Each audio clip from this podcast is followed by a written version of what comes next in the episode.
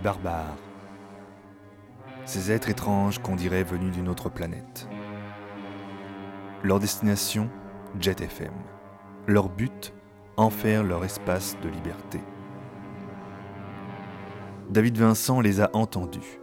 Pour lui, tout a commencé par une nuit sombre, le long d'une route solitaire de campagne, alors qu'il cherchait un raccourci que jamais il ne trouva. Cela a commencé par une auberge abandonnée et par un homme resté trop longtemps sans dormir pour continuer sa route. Cela a commencé par l'écoute d'une émission de radio.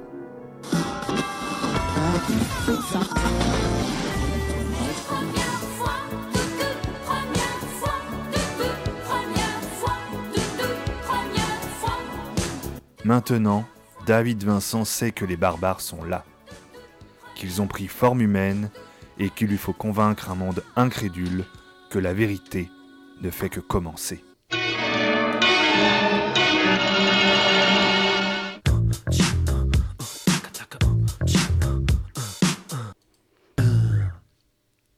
Bonjour.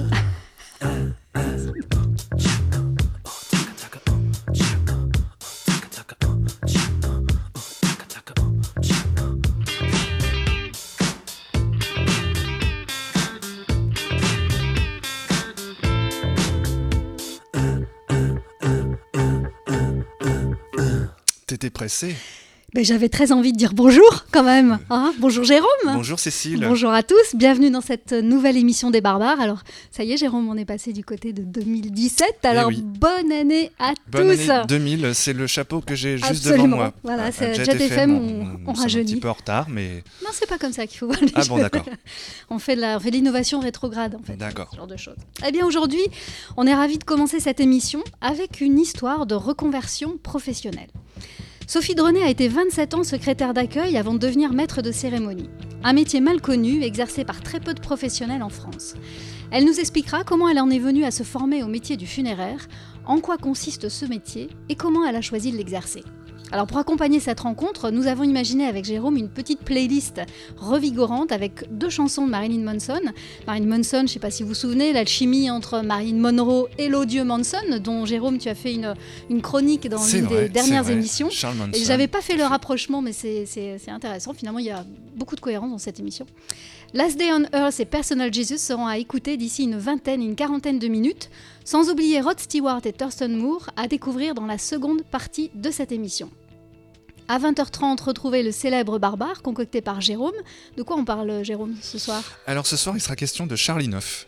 Ch- Charlie? Oui, ou Charles? Charlie Neuf. Ah, Charlie, son on- petit nom. on, l'aime bien, voilà, Charlie Neuf. Charlie Neuf. Et alors, euh, je ne vous en... qui, Oui? qui sera dans les thématiques de l'émission, puisque euh, on le rappelle, si on l'a pas encore dit, que le thème de ce soir est euh, axé quand même sur la religion. sur la religion et on, on le redéveloppera un petit peu tout à l'heure effectivement autour de euh, notamment des rites funéraires. Je ne vous en dis pas plus, ne manquez sous aucun prétexte le dernier quart d'heure de cette émission. C'est un quart d'heure un peu souvenirs. énervé euh, de Jérôme, il est en pleine forme donc C'est la rentrée. c'est la rentrée, prévoyez vos, vos enregistreurs.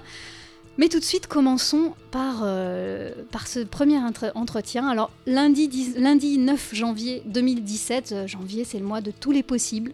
On a l'année devant soi, c'est le mois plein, 31 jours, et, et encore quelques 330 devant nous. C'est le mois où on se dit qu'on peut, qu'on doit faire autrement quelque part dans l'année. Alors faire autrement, c'est exactement ce qui nous intéresse avec Jérôme dans cette émission. Les barbares du quotidien, les barbares d'un jour ou barbares toujours, barbares débutants ou barbares confirmés, ils ont tous en commun de faire autrement. Manger, produire, penser, se déplacer, mourir. Alors comme on ne meurt qu'une fois dans cette vie-là, on s'est dit avec Jérôme que ça valait peut-être bien deux émissions pour vous proposer d'y réfléchir autrement.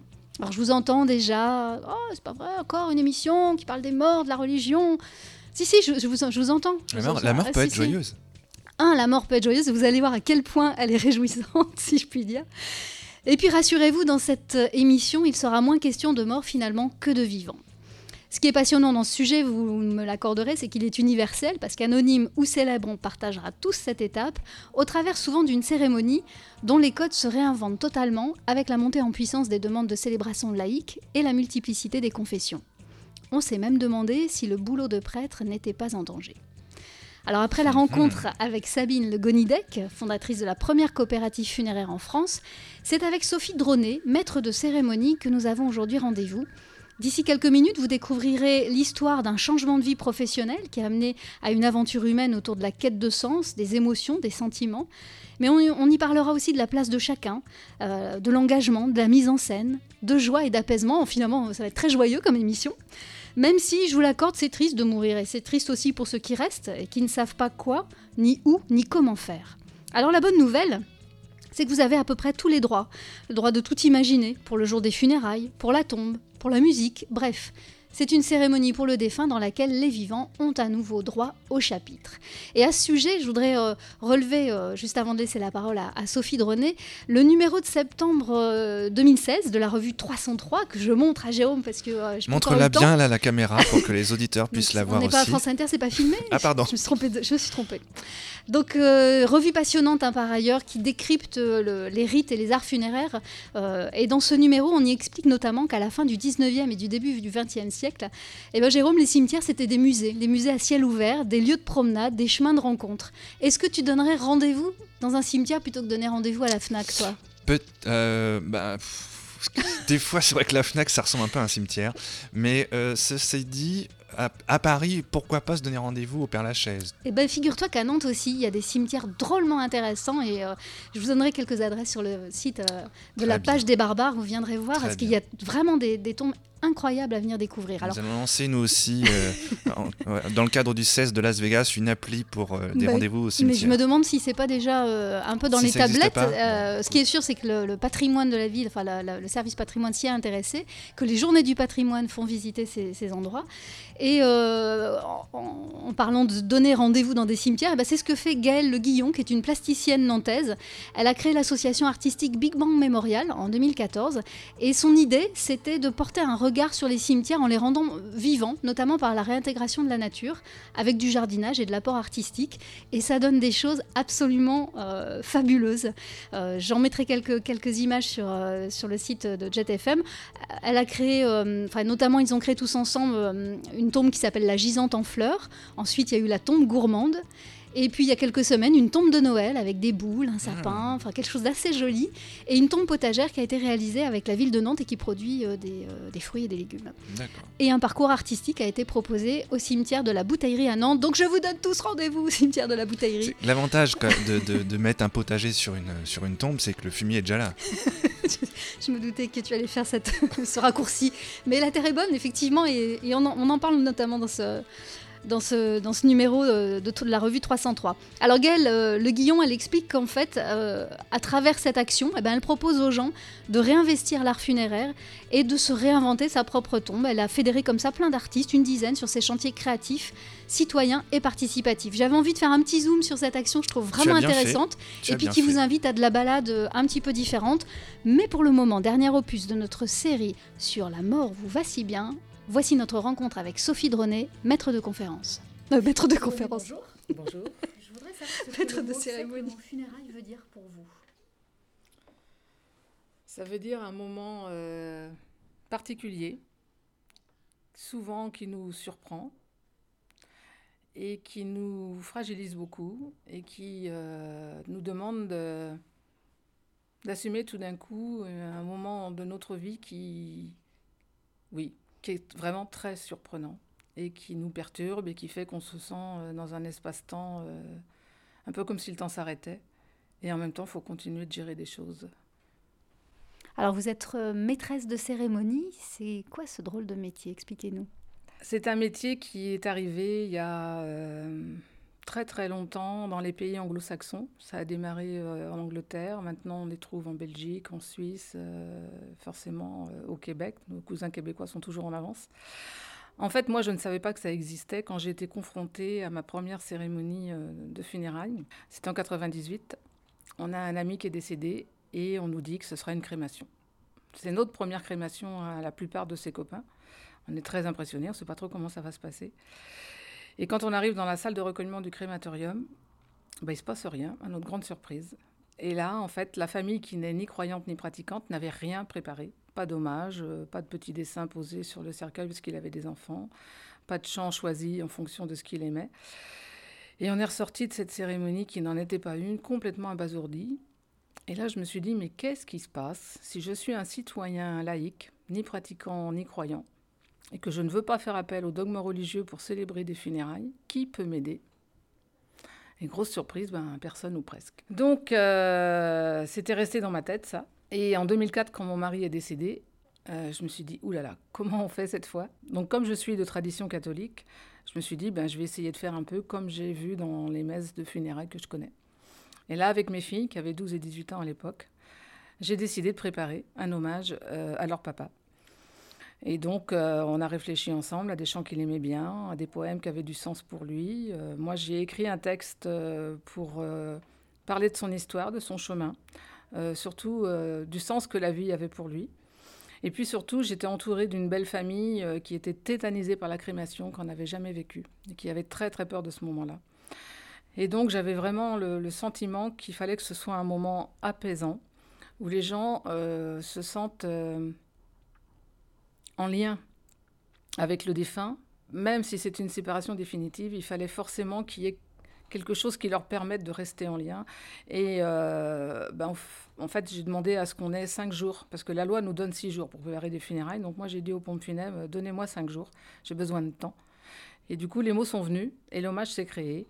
Et euh, quand j'ai parlé, euh, c'est vraiment ce que j'ai mis en avant, c'est euh, le sens que la vie elle avait pour lui et le sens que maintenant on allait pouvoir mettre dans cette séparation et comment on allait pouvoir rester en lien avec lui, avec des mots plutôt doux, plutôt apaisants, plutôt enveloppants. ça me venait comme ça, hein, j'ai pas fait exprès.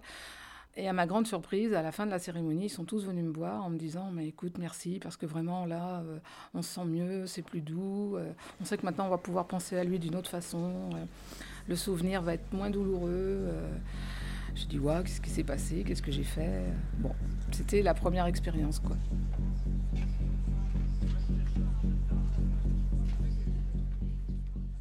Deux mois après, une amie est venue me chercher en me disant écoute moi je ne peux pas là préparer les funérailles de, de mon mari mais c'est pas possible c'est pas possible qu'au crématorium il se passe rien donc là on a réuni quatre cinq copains et puis, euh, on a fait quelque chose par contre de succinct parce que lui, euh, il était bouddhiste, donc on avait déjà eu une cérémonie de trois heures. Donc on n'allait pas de nouveau faire quelque chose de très long. Euh, les gens étaient déjà assez éprouvés comme ça. là aussi, c'était un jeune papa de 40 ans avec cinq enfants, donc fallait aussi que les choses soient, soient assez courtes pour que ça ait du sens. Mais et voilà. Et là, c'est plutôt les amis en fait qui ont créé un, moment d'adieu où chacun est intervenu à sa manière. Il y avait des artistes, donc il y a eu des chants, il y a eu de la musique. Et puis, euh, c'est vrai que je me suis sentie bien, quoi. Je me suis sentie vraiment bien. Et pour mon mari, en fait, en fait j'avais demandé au pompe funèbre à être derrière le micro. Et au départ, il ne voulait pas forcément. Il m'a dit, mais madame, vous allez être dans l'émotion, vous n'allez pas pouvoir le faire. Je dis, je ne peux pas vous expliquer pourquoi, monsieur, mais je sens au fond de moi qu'aujourd'hui, ma place, elle est derrière le micro. Il y avait une sérénité qui s'installait en moi que je ne connaissais pas. Et effectivement, j'ai tenu les, 20 minutes de, cérémonie. Euh, et, pour notre ami, bah, c'est pareil, en fait. Euh, j'ai dit, bah, écoutez, là, je vais être derrière le micro aussi cette fois-là. Donc, ils m'ont laissé faire aussi. Et quand, en 2008, j'ai dû me reconvertir euh, parce que je voulais changer de métier, euh, tout ça s'est remonté pendant le bilan de compétences. Euh, et en fait, ce qui était important pour moi dans la vie, c'était donner du sens aux moments importants que je vivais. Alors ça peut être les moments joyeux. J'avais toujours l'habitude de faire des, des crémaillères euh, quand je changeais de maison, de fêter les anniversaires de mon entourage, de fêter des retours de voyage, des choses comme ça. Donc tout ça, ça revenait. Et forcément, on a pensé aux, aux funérailles, à ce que j'avais vécu. Et Internet était arrivé entre-temps. Donc on est allé euh, cliquer un peu partout et on a découvert les cousins québécois qui depuis 10-15 ans avaient des officiants laïcs. Donc euh, avec la conseillère, on s'est dit mais en France il se passe quoi? Et en France à l'époque, c'était donc en 2008, j'en ai trouvé trois seulement. Et du coup j'ai dit mais ça, ça me plaît bien finalement, c'est vraiment ce métier que j'ai envie de faire euh, dans, cette nouvelle voie professionnelle qui s'annonce. Donc j'ai décidé du coup d'aller faire la formation de conseillère funéraire un des métiers des pompes funèbres, parce que je voulais aussi savoir comment ça se passait dans le monde euh, des pompes funèbres, comment ça se passait euh, concrètement quand une famille arrivait en disant mais nous on veut pas aller dans une église, ni dans un temple, ni dans une synagogue ou bien dans une mosquée. Euh, par contre, on voudrait quand même une cérémonie civile. Tout comme les gens font appel à un prêtre, à un rabbin ou un imam, ben peut-être qu'un officiant laïque, ce serait important que ça existe. En juin 2012, ben, j'ai osé me lancer. Et là, je me suis installée comme auto-entrepreneur et euh, j'ai commencé à vouloir travailler. Dans mon étude de marché, ben, j'avais regardé un peu les associations qui travaillaient autour du deuil, de la fin de vie et de la mort euh, sur la région nantaise. Et j'ai découvert la Maison des Adieux, Donc l'association qui militait depuis 4-5 ans pour obtenir justement des salles pour des funérailles laïques sur Nantes. Et donc c'est grâce à eux que j'ai commencé à, en fait, à œuvrer, puisqu'ils en ont parlé forcément à leurs adhérents. Ils étaient plus de 300 à l'époque. Et euh, ben, un jour, quelqu'un m'a appelé, m'a dit, voilà, j'ai besoin d'aide, est-ce que vous pouvez m'accompagner? Est-ce que vous pouvez préparer une cérémonie? Sur votre site internet, vous mettez plus jamais de cérémonie civile dans des conditions euh, déplorables. C'est quoi des conditions déplorables qui ont encore lieu aujourd'hui? Alors, ça veut dire que quand vous contactez une pompe funèbre et qu'elle vous dit oui, oui, on peut vous préparer euh, une cérémonie civile, eh bien, en général, euh, on propose de faire le recueillement au niveau du cimetière. Voilà, donc si c'est un jour ensoleillé, qu'il fait beau, que le temps est doux, ça peut être un moment très beau, parce que moi j'ai déjà célébré en pleine nature et effectivement, c'est un moment très très agréable. Euh, si la, cérémonie dure plus de 20 minutes quand vous êtes debout, ça peut devenir très fatigant. Voilà, donc déjà il y a la, position elle-même qui n'est pas agréable. Donc en général, on est courte, hein, puisqu'on n'est pas à l'aise dans son corps. Et puis après, si vous êtes dans un temps où il fait du vent, où il pleut, eh bien alors là, c'est carrément euh, vite fait, bien fait, entre guillemets. Euh, en général, la pompe funèbre, euh, comme je le disais tout à l'heure, n'a pas beaucoup de temps, donc on vous donne une trame à compléter. On vous dit une petite musique pour l'entrée, euh, un hommage pour évoquer la vie du défunt, une petite musique pour se recueillir, un dernier geste devant le cercueil, et puis une petite musique pour terminer. Voilà. Et puis, c'est quelquefois se retrouver aussi dans des salles qui sont moches parce que la commune est OK pour que vous alliez dans la salle municipale, sauf que la salle municipale, elle sert à tout. Donc vous avez les panneaux de basket autour, vous avez les tapis de gym dans un coin, et puis éventuellement vous avez de la poussière qui traîne parce que le ménage, il n'est pas fait souvent dans les salles de sport. Et ce jour-là, euh, bah, vous avez du mal à vous recueillir parce que la salle ne correspond pas. Donc c'est pour ça qu'on veut aussi des salles dignes de ce nom. Quoi. Et encore, vous souhaitez ou pensez vous différencier justement de ce qui existe euh, dans ces cérémoniales religieux Moi, au départ, ce que je voulais, c'était vraiment faire des cérémonies sur mesure personnalisées. On a la liberté aujourd'hui d'inventer, de proposer, d'aller assez loin. Euh, comment est-ce que vous aidez aussi à grandir, à, à, se permettre ça, redonner la permission? C'est vrai que souvent les gens me disent euh, bon ben on va faire comme ci comme ça et puis je leur dis mais euh, vous savez avec moi tout est possible après, il y a des règles administratives, il y a des, il y a des règles euh, techniques dans certaines salles, voilà. Mais je dis, après, euh, tout est envisageable. Ah bon, on a le droit. C'est souvent ça. Ah bon, on a le droit. Mais euh, on, peut mettre les chaises en, en, oblique devant le cercueil. Oui, oui, oui, vous n'êtes pas obligé de faire des rangées bien droites, bien rectilignes. Ah, d'accord. Mais on peut faire venir des musiciens pour la cérémonie? Oui, vous pouvez avoir des musiciens et des chanteurs. Ah, d'accord. Maman, là, il y a un grand bougeoir qu'elle a toujours allumé euh, pour les fêtes de Noël et tout. Il est en spirale. Euh, est-ce qu'on peut l'utiliser? Oui, le pompier a dit qu'on pouvait mettre des bougies dans des photophores. Donc, on peut prendre des photophores.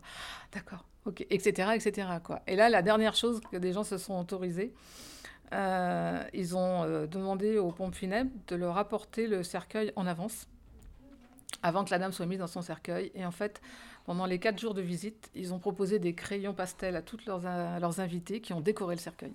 Et donc le jour du funérailles, on a eu un cercueil euh, coloré avec de la peinture, avec euh, ils avaient même collé des plumes dessus, euh, voilà. Donc oui, oui, j'essaie toujours de dire aux gens, mais et ça, est-ce qu'on pourrait le tenter Ou alors tel chanteur? une fois, c'était encore pour une dame amoureuse de hard rock, une dame de 60 ans qui adorait le hard rock. Forcément, quand on a parlé musique et chansons, on me dit, ben, maman, elle aime que le hard rock. Et là, dans ma tête, j'ai fait, oh là, quand même pour des funérailles. Euh, hum, hum, hum. Je dis, bah, écoutez, faites votre choix, et puis on écoutera et on décidera tous ensemble. au début, j'ai pas voulu mettre de veto, puis au fond de moi, quand même, euh, j'étais un peu réservée, j'avais jamais fait comme ça. Euh, bon. Et quand je les ai écoutés avec eux, bon, j'ai bien vu, ils m'ont expliqué pourquoi elle avait choisi ça, ça et ça. Alors, ils avaient pris en général les versions slow. et puis, bah, le jour de la cérémonie, à ma grande surprise, ça a créé un recueillement hyper fort, hyper profond. Moi, ce que j'ai aussi compris dans mes différentes euh, formations autour du deuil, c'est qu'il fallait vraiment que les gens soient acteurs de ce qui se passe ce jour-là. Parce que plus ils vont s'impliquer dans cette histoire, plus ils vont prendre conscience qu'ils sont en train effectivement de vivre un moment essentiel de leur vie, un passage, et qu'après, ce sera jamais plus comme avant.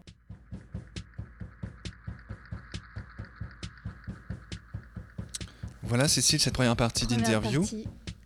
D'interview. Ce sera jamais plus comme avant et il faut euh, se prendre sa place, comme elle dit Sophie Dronet. Alors c'est intéressant, euh, quand on l'a rencontrée avec Jérôme, on a vraiment senti qu'elle euh, cherchait à, redonner sa place au vivant et à lui permettre de d'imaginer et de, de, de, reprendre la parole en fait dans un contexte où finalement on se, se pense très euh, contraint par des lois, par des règles. Et, euh, et, tu le soulevais aussi euh, à ce, au moment de l'interview. On est dans un moment effectivement très douloureux, donc mmh. on n'a on a absolument pas la possibilité de réfléchir comme on le ferait habituellement. Et c'est vrai que du coup, prendre conscience de ça en amont, c'est mmh. c'est vraiment une liberté pour soi et, pour les autres. Oui, puis je trouve qu'il y a un côté rassurant pour dire au revoir à quelqu'un avec, avec, qui on a partagé un, bout de sa vie personnelle, euh, que ce soit un parent, un grand-parent ou euh, euh, un frère, une sœur ou un oncle, une tante, un cousin ou un ami, tout simplement. de savoir que bah, la possibilité de lui dire au revoir à notre façon est possible. Et ça, je trouve ça, je trouve ça assez génial. Puis ça devient presque un moment collectif en fait où on peut se retrouver aussi là où il n'y a plus tellement de veillées funéraires. Bah, ça peut être aussi des moments où on se retrouve avec les proches, comme tu disais, mmh. des amis, euh, en tout cas un groupe, un collectif qui par la parole va, va, va, permettre aussi de refaire émerger des souvenirs, euh, des belles choses. Ça, c'est extrêmement constructif, je pense, dans la, dans la partie du deuil. En tout cas, c'est ce qui explique euh, très bien euh, Sophie Dronet, à un moment donné où on est finalement, la plupart du temps, très rentré à l'intérieur et on n'arrive pas du tout à communiquer. Finalement, là, le fait de préparer ensemble, chacun amène un souvenir, une image, un dessin. Mmh. Et, et c'est assez. on, on, a presque le sentiment d'une mise en scène quelque part, et il y a quelque chose, c'est vrai, qui est festif. D'ailleurs, euh, dans, je crois que c'est en, Équateur, on, a, des, on a des chants, de la joie, on, a, euh, on dit faire joie au moment mmh. Mmh. où, on, se sépare d'un être, euh, d'un être aimé. Mmh. Parce que c'est possible aussi, en fait. Bah, une façon de mieux accepter, accepter le deuil, en quelque sorte. Ouais, ouais. Moi, en tout cas, oui, de faire son deuil, cette phrase qui ne veut pas dire grand-chose, mais qui, qui, explique bien qu'il y a un processus dans le faire. Il y a bien l'idée que ça se passe pas comme ça et qu'il faut bien produire quelque chose finalement, euh, faire son deuil, c'est peut-être produire euh, une action ou être dans une action qui permet de, la, de la dépasser et puis de passer à autre chose.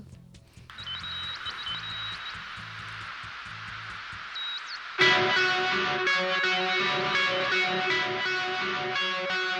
you.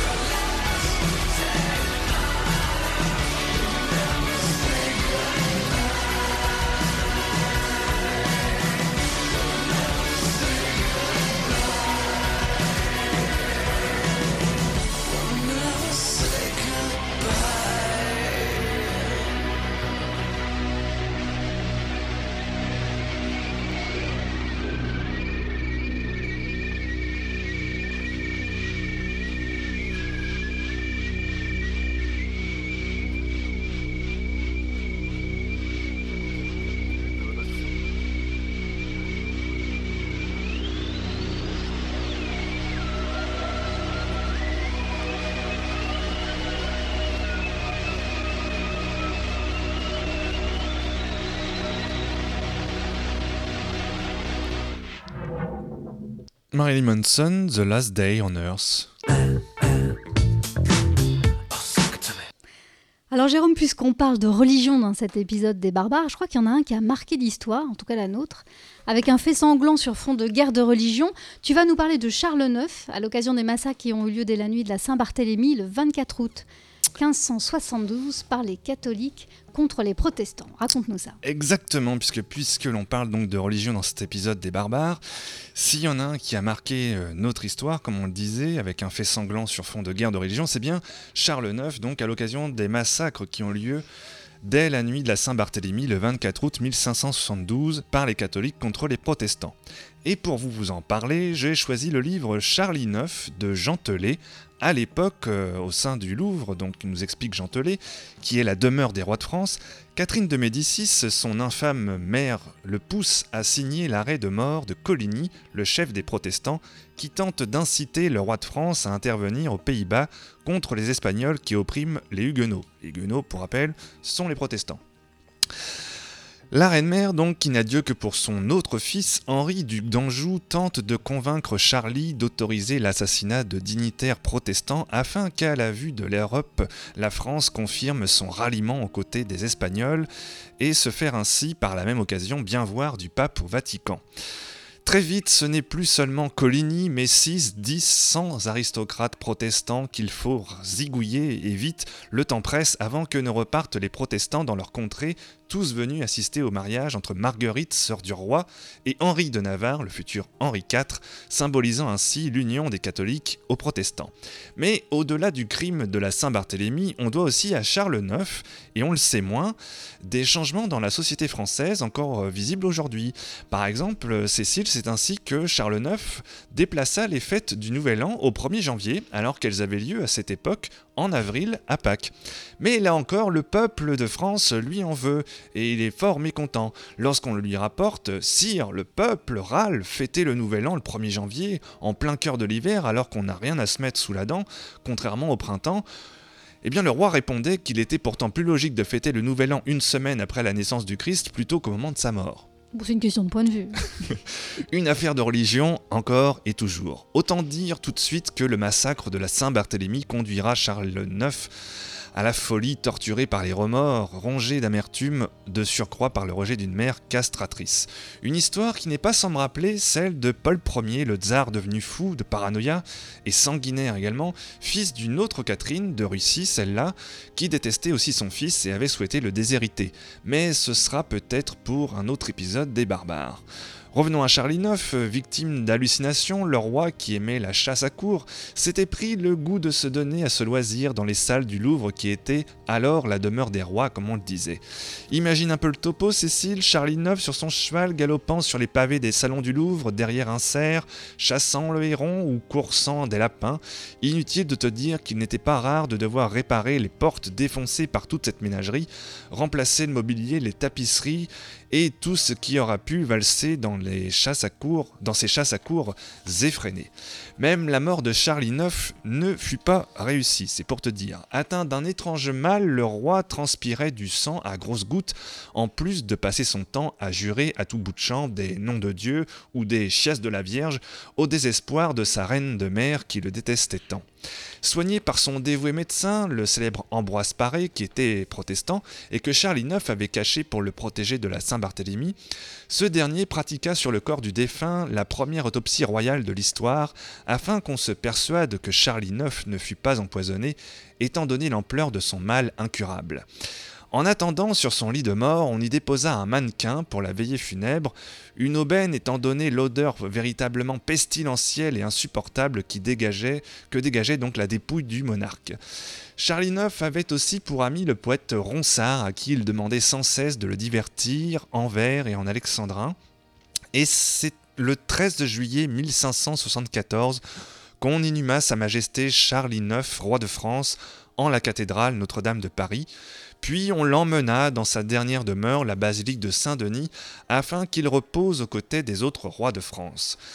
C'est pas tout près, hein, on n'est pas arrivé, s'exclama euh, un, duc 10 000 Français accompagnèrent le cortège dans cette fastueuse journée de funérailles à la française. On se bousculait dans les rues étroites de Paris, on se coupait la priorité, on se fichait de la politesse, les esprits s'échauffaient, on, s'empoignait, on s'injuriait entre catholiques et protestants, on se foutait littéralement sur la gueule, on se mordait, on s'arrachait les cheveux, le sang coulait à flot dans Paris, et les funérailles de Charlie IX virèrent au carnage.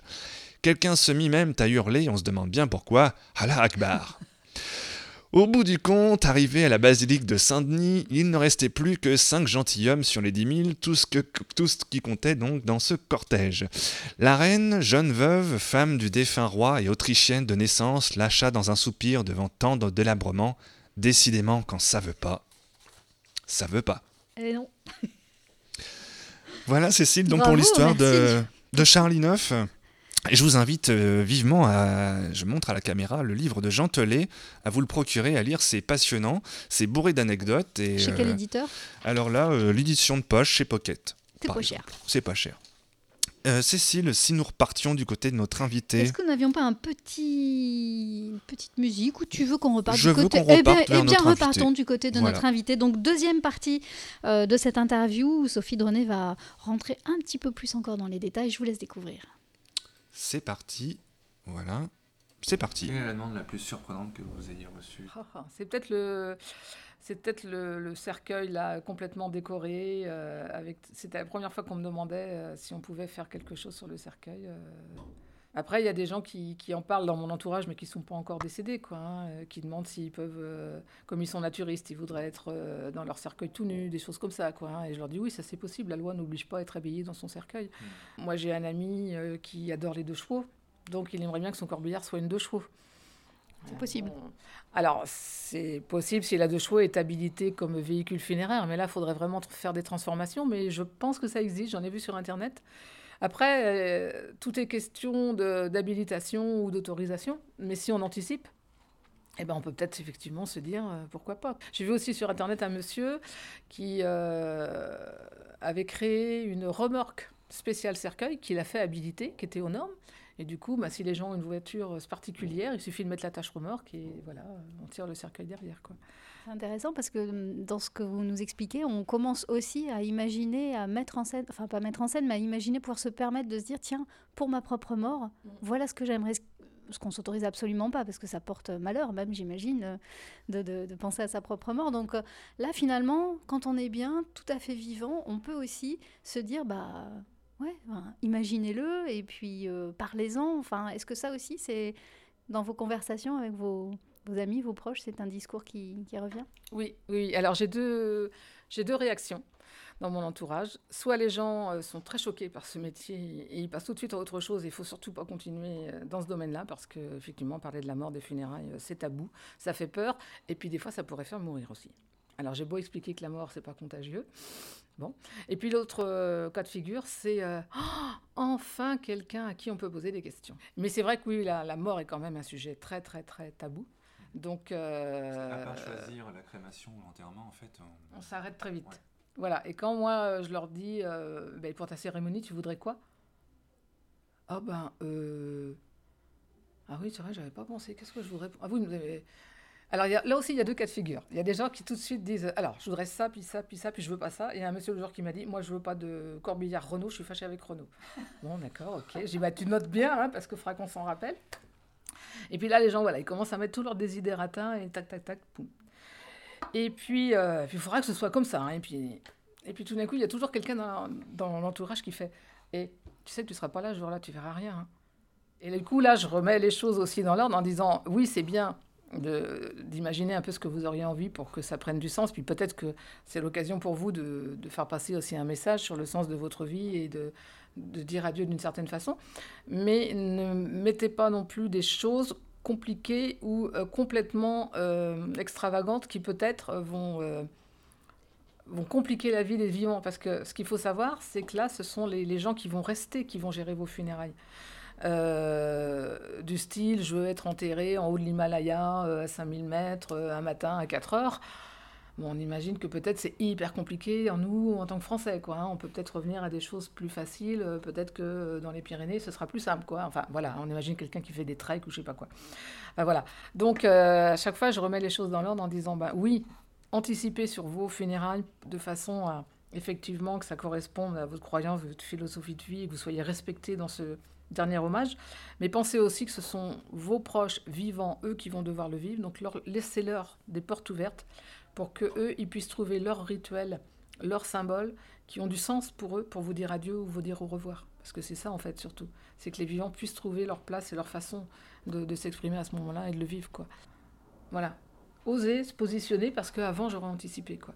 Parce que c'est quelquefois c'est ça aussi. Hein. On n'ose pas trop. Euh, euh, ah bah oui, bah oui, bah non, mais tout le monde va à l'église, donc euh, oui, bah on va aller à l'église quoi. Il n'y a pas le choix. Ça veut dire qu'on reprend aussi sa place en tant que vivant, mm. accompagnant cette personne décédée, parce que souvent on n'a pas sa place, on suit un cortège. qui est, voilà, qui est décidé pour nous. Donc mm. c'est aussi une question de reprendre place. Oui, c'est se repositionner, c'est reprendre sa place, c'est redevenir acteur dans cette histoire. Euh, et, quelquefois oser bousculer la tradition, oser bousculer les convenances, oser bousculer euh, la culture euh, environnementale, familiale ou amicale, en disant bah non. cette personne-là, moi je me souviens d'un grand-mère, d'un grand-père qui avait milité pour des communes libres et laïques toute sa vie, qui avait jamais mis le pied dans un domaine religieux. Et bah, il est mort dans son petit village. Et bah, ce jour-là, son entourage n'a pas osé faire autrement que tout le monde. Donc ils sont allés dans l'église parce qu'ils ne savaient pas comment faire, hein, c'était il y a une vingtaine d'années. Et euh, moi, j'ai rencontré les gens 15 ans après, ils m'ont dit, mais euh, on culpabilise encore. On a emmené Papy dans un lieu euh, qu'il a toujours réfuté. Et on se dit, mais comment on a pu lui faire ça Il faut dire aux gens qu'on a le choix. On a le choix.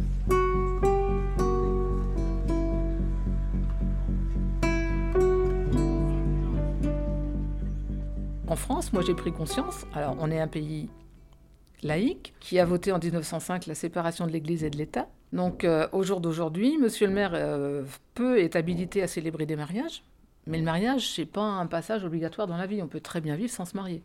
Il est habilité à faire des baptêmes républicains, mais ça c'est pareil. On peut très bien ne pas baptiser son enfant et il continuera de vivre et tout ira bien. Par contre, la mort, on va tous y passer. Et là, ben, Monsieur le maire, au jour d'aujourd'hui, il n'est pas habilité à célébrer les funérailles de ses concitoyens. Ça ne fait pas partie de ses tâches et de ses devoirs.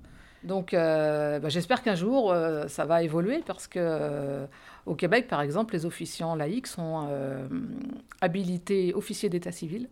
Donc ils font remplir aussi les, les documents officiels tout comme ma mère quoi. Donc peut-être qu'un jour en France ça va évoluer et que soit les officiants vont devenir des officiers d'état civil, soit les maires vont être autorisés à célébrer.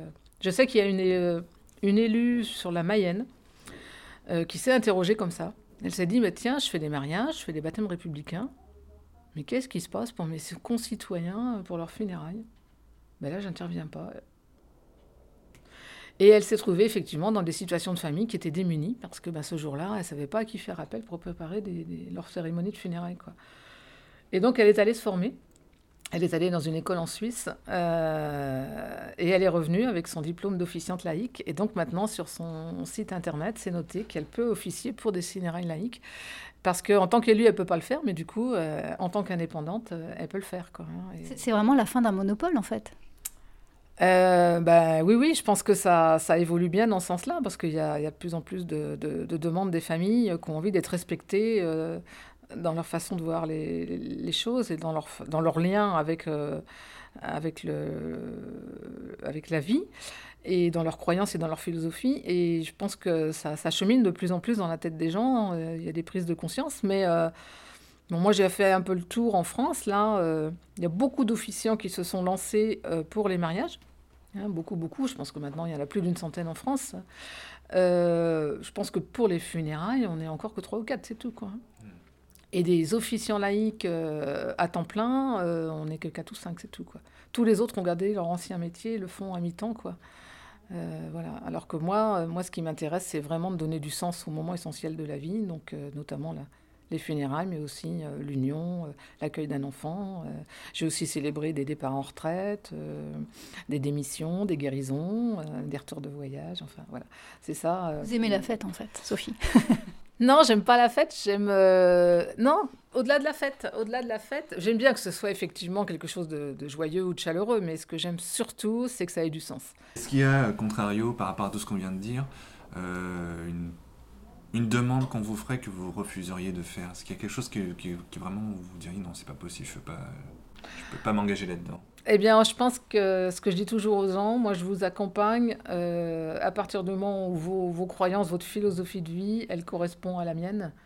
Euh, à partir du moment où elle est dans le respect humain. Voilà. Sophie Dronet, moi j'avais une toute dernière question. Est-ce que le prêtre est en train de perdre son job? Non, non, non, non, non, je pense pas. Parce que je m'inquiète un petit peu quand même. Ou est-ce qu'il va devoir se faire une reconversion professionnelle peut-être aussi? Euh, Est-ce qu'il va devoir se reconvertir? Ça, je, je, ne sais pas. Mais je sais que j'ai des prêtres qui sont venus me voir, qui, m'ont, qui ont beaucoup discuté avec moi, qui m'ont dit qu'ils étaient super contents de savoir qu'il y avait enfin des gens pour accompagner les laïcs parce qu'ils sont conscients qu'effectivement, il y a des gens qui ne peuvent pas franchir le, pas des églises, hein, qui n'arrivent pas à rentrer en contact avec des religieux. Donc ça les a rassurés, certains. Et puis il y en a, effectivement, qui m'ont demandé ma carte en disant, bah, écoutez, si j'ai des familles euh, qui veulent vraiment pas faire appel à moi, mais qui ont besoin de quelqu'un, ben, je vous appellerai, et puis... Euh, je vous transmettrai leurs coordonnées. Donc, euh, je pense qu'eux aussi, ils se remettent en question et ils s'aperçoivent qu'effectivement, quelquefois, ils sont trop dans leur rituel qui sont pas quelquefois assez personnalisés, qui a une demande. Donc euh, certains sont ouverts, d'autres pas du tout. J'ai déjà co-célébré avec des prêtres qui m'ont demandé d'être là parce que j'avais accompagné la famille euh, dans la préparation, parce que la famille euh, se sentait un peu perdue pour répondre et faire les choix de textes, de chants religieux qu'on leur donnait à faire. Donc ils voulaient que je les aide à prendre du recul. Et du coup, on m'a dit, bah, écoutez, vous avez préparé avec eux, donc vous restez avec eux et avec nous. Donc euh, pour l'instant, moi je me sens pas en concurrence effectivement avec eux, je me sens plutôt partenaire et complémentaire. Moi l'expérience que j'ai pour l'instant avec euh, les équipes paroissiales catholiques, ça a toujours été plutôt d'être euh, à l'écoute et de partager ensemble un cheminement commun. Donc j'espère que ça va être de plus en plus souvent un peu partout. Voilà Cécile, c'était la seconde partie de cet entretien. De Sophie Dronet. Alors Jérôme, est-ce que toi pour ta cérémonie, tu as pensé à quelque chose? Bah, comme on se disait la dernière fois déjà, mais euh, je reviendrai peut-être. Non, là, c'est la cérémonie. La cérémonie. Euh, ah oui, la cérémonie, oui, c'est pas, c'est pas, c'est pas, le, c'est pas la, la, toute fin. Non, parce qu'on a bien noté euh, la, différence. oui, tu voulais être assis dans, une salle de cinéma. Dans une salle de cinéma, mais c'est juste avant. Juste avant, qu'est-ce qu'il pourrait me, ben, je sais pas, moi, je, non, je... un truc à la radio, ça pourrait être sympa. On va demander à Jet FM qui, nous, qui nous mette un petit studio à, voilà. à, disposition. Alors je voulais rajouter juste aussi une chose, c'est que hum, Sophie Dronet, elle, euh, elle travaille aussi à la Maison des Adieux. Elle est, elle est salariée à la coopérative funéraire de Nantes, dont on a parlé dans, dans une précédente émission. Et elle travaille aussi avec l'association de la Maison des Adieux, qui est une association qui, hum, qui a recensé euh, les lieux en fait dans lesquels peuvent avoir lieu ces cérémonies laïques. Et c'est très important le travail qu'ils font. Ils étaient ravis de rencontrer euh, Sophie quand elle, quand elle s'est installée sur la région. Et euh, voilà, c'est une association que vous pouvez contacter aussi euh, si vous êtes euh, touché par, un deuil et que vous avez envie de rencontrer Sophie ou de, travailler sur ce sujet-là. Donc voilà, ça c'était important. On remettra aussi ces coordonnées sur, le site de la, page de l'émission. C'est important de, voilà, de voir qu'il y a un écosystème qui commence à se mettre en place aussi et qui fait différemment. Et ça, ça fait vraiment du bien dans ce paysage un peu tristouné. Ben oui, oui. Puis sur ce, sur ce terrain-là, ouais, ça fait plaisir. Voilà. C'est d'ailleurs c'est une assez jolie transition avec euh, Personal Jesus. Même lui, il va falloir qu'il qu'il arrive à se personnaliser, à trouver un moyen de se réinventer, comme les comme les prêtres euh, vont devoir chercher peut-être une réorientation Mais tout à fait, euh, tout à fait, Cécile. Je n'aurais pas dit mieux.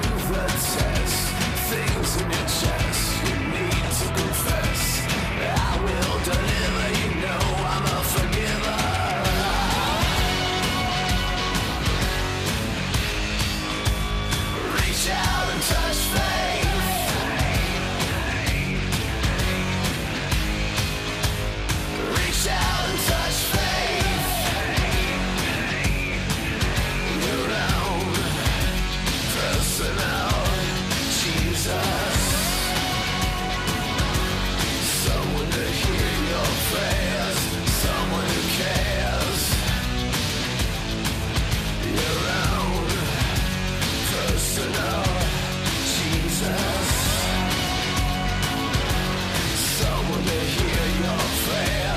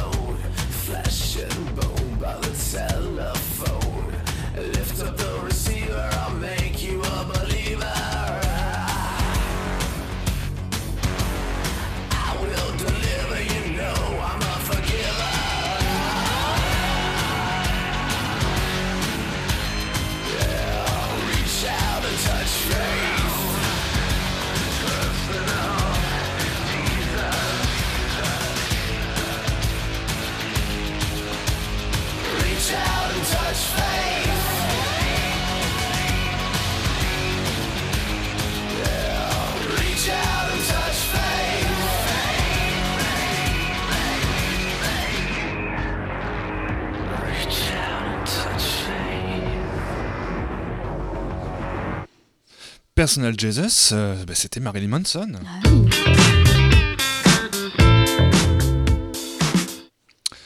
Alors, bah, je crois que c'est à mon tour là, Eh oui, cette c'est fois-ci. ton quart d'heure. Voilà, après, euh, oh, bah, un quart d'heure, peut-être pas exagéré, Ton quart d'heure mais un petit peu moins, parce que sinon il y a Vivien qui va pas être content. oui, voilà. Mais euh, Après, donc, euh, Sophie Dronet, donc, nous, nous partons sur euh, quelque chose de d'un peu plus. Bah, les barbares ne seraient pas ce qu'ils sont s'il n'y avait pas euh, ce dont nous allons euh, évoquer euh, maintenant. Les fameux barbares du quotidien, les fameux barbares Voilà, amateurs. alors attends que je me Mm. gourre pas de papier.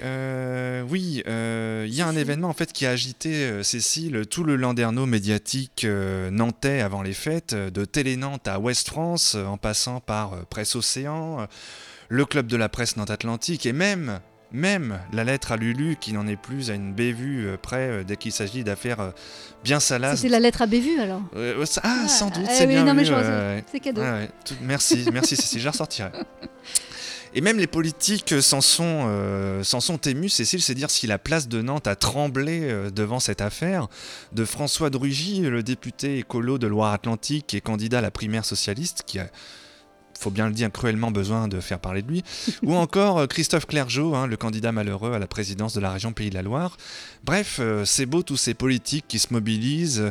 et pour quelle cause, me direz-vous, monsieur, dame euh, La fermeture d'une usine, la délocalisation d'une entreprise, le licenciement abusif d'ouvriers? Bah, diantre-non euh, Un sujet bien plus important, bien plus grave, voyons. Alors, alors Figure-toi, Cécile, que quelques jours avant Noël, ces odieux inhumains de Radio Fidélité, la radio Cato de Nantes, a décidé de se séparer de son journaliste phare.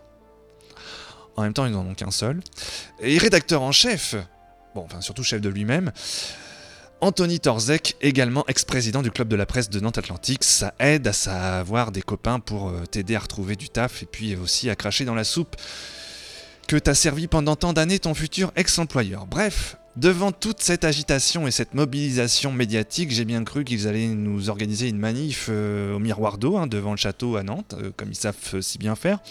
Bref, devant toute cette mobilisation politique et médiatique qui n'a semblé choquer que moi, je me suis permis de soulever quand même soulever la connivence que ces mêmes journalistes bah, se plaignent de dénoncer au niveau national, mais bizarrement beaucoup moins quand cela les concerne au niveau local. Ah, mais c'est parce qu'ils sont attachés au de la presse, et j'espère que vous aussi, m'a répondu ce cher Anthony Torzek.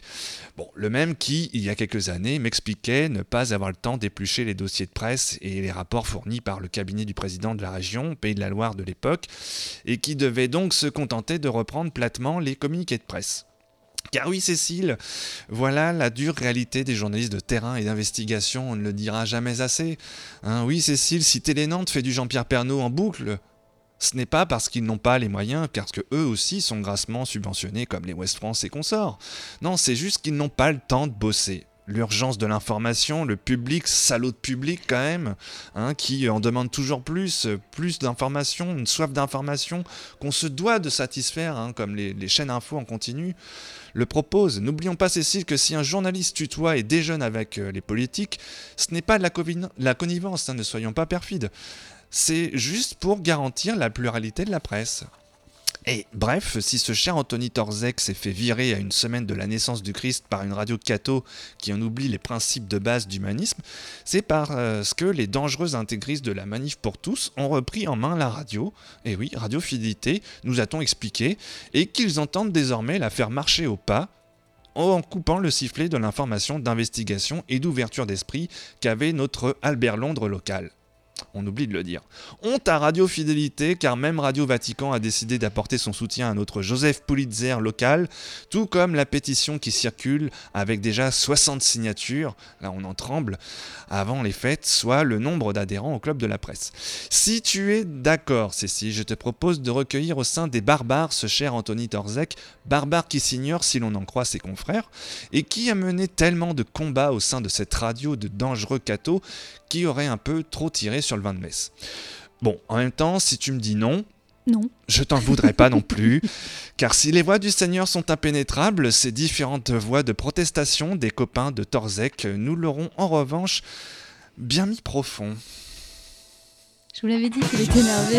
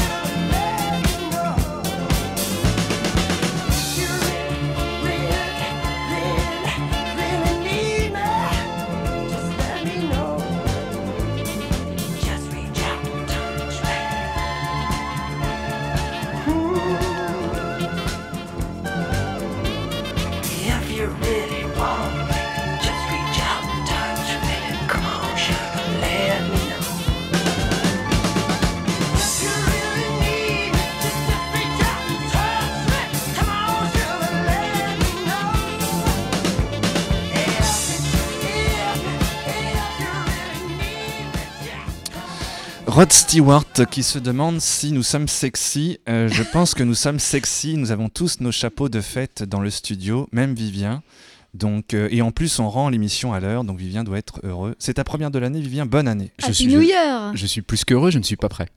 Ah bah écoute, c'est pas grave. C'est pas, c'est pas gênant. Tellement vous me rendez l'émission à l'heure. Et ben ça me fait bien plaisir et je vous présente mes meilleurs vœux pour euh, cette année, 2000. C'est bien ça Bonne année. pour cette année 2000, enfin 6000 du coup. Parce 2000, que... voilà. Voilà, j'ai pas bien compris ou si vous étiez sur le calendrier lunaire, le solaire ou le, Écoute, le celui d'ailleurs. En tout cas, aucune religion puisque nous venons de faire une émission qui va dégoûter, je pense, beaucoup de gens de, de croire en quoi que ce soit. Ah, je ne l'ai pas entendu, donc moi je crois encore en plein de trucs. Alors hein. si vous ne l'avez pas entendu, euh, réécoutez-la. Elle sera très très prochainement disponible. Écoutez-la si Ah, vous ne l'avez pas entendu. écoutez-la. Mais Réécoutez-la si vous l'avez entendu. Réécoutez-la aussi parce qu'il y a Oui. toujours des. On, Dans le son, il y a toujours des choses derrière le son. et on- on se disait aussi que si les auditeurs de Radio Fidélité sont orphelins, qu'ils viennent écouter une, une radio d'ouverture comme Jet FM. Absolument, qu'il y a des très Voilà. bons flash infos. Exactement. Militante crypto-gay, c'est chez nous. Superbe. Qu'est-ce qu'on peut te souhaiter, Vivien, pour cette nouvelle année? Plein de bonnes choses, que, que, que les bonnes choses continuent et que les, les mauvaises choses s'arrêtent. Je sais pas ce que je dis en fait. Je souhaitez-moi rien du tout parce que. C'est un peu un truc à la Miss France que tu nous fais, la vie. Oui, veux la- toi aussi, tu veux la, la paix dans le Tu monde. la paix dans le monde. La paix, dans, le monde, ouais, Ah. exactement, ça m'intéresse ça, c'est des très bonnes propositions. Eh ben on, voilà. va, on va essayer d'y œuvrer pour 2017, c'est pas fait encore, hein. je vous cacherai pas que je suis plutôt pessimiste sur le, C'est un peu mal sur le barré. sujet. C'est un peu mal barré, Mm. mais euh, Mais en tout cas, moi je vous propose la, la paix dans le poste. hein, et, de- Et c'est ça, et- la joie dans les cœurs. et- et pendant dans les ménages, ouais, Ouais. on reste. très bien. Ben, on te on fiche la paix du coup. Ah oui, oh là là, bah d'accord, vous partez comme ça, vous avez l'air fâché. Non, je, moi je vous aime bien. Je vous souhaite plein de bonnes choses moi pour, euh, pour 2000, 2017 et toutes celles d'après. Merci, Vivien. Merci, et puis bah, Vivien. on se retrouve dans, dans un mois, c'est bien ça euh, dans- Exactement. Quatre, Exactement. quatre semaines, euh, un mois, je sais pas trop comment dire. Donc combien de jours, combien d'heures avant le prochain épisode des Barbares? Oh, on les compte pas, disons la pro- le premier lundi de février. Voilà. D'accord, le premier lundi de février, avec un thème euh, certainement encore Ah. chatoyant, tel que la, Dont on, ré- dont on réserve la primeur aux auditeurs. la mort dans un pays exotique, euh, Ah, quelque chose comme ça. Ça peut nous donner des idées. ouais. En tout cas, soyez au rendez-vous parce que ça va certainement euh, être étonnant. Et puis Dextropopox Smack euh, commence Ouais. ce soir avec un, un champion de la joie de vivre, Monsieur Ah. Antoine Bélanger alias Gratuit, qui fera paraître un nouvel album en 2017, puisqu'on est bien en 2017. Et puis euh, il a fait paraître durant les fêtes une pièce intitulée Parquet Miroir. On va l'écouter tout de suite pour commencer cet épisode. tous les détails de la programmation, vous savez où les retrouver, bien sûr, les amis des Oui, barbares. sur euh, dextropropositionsmac.blogspot.com. C'est exact.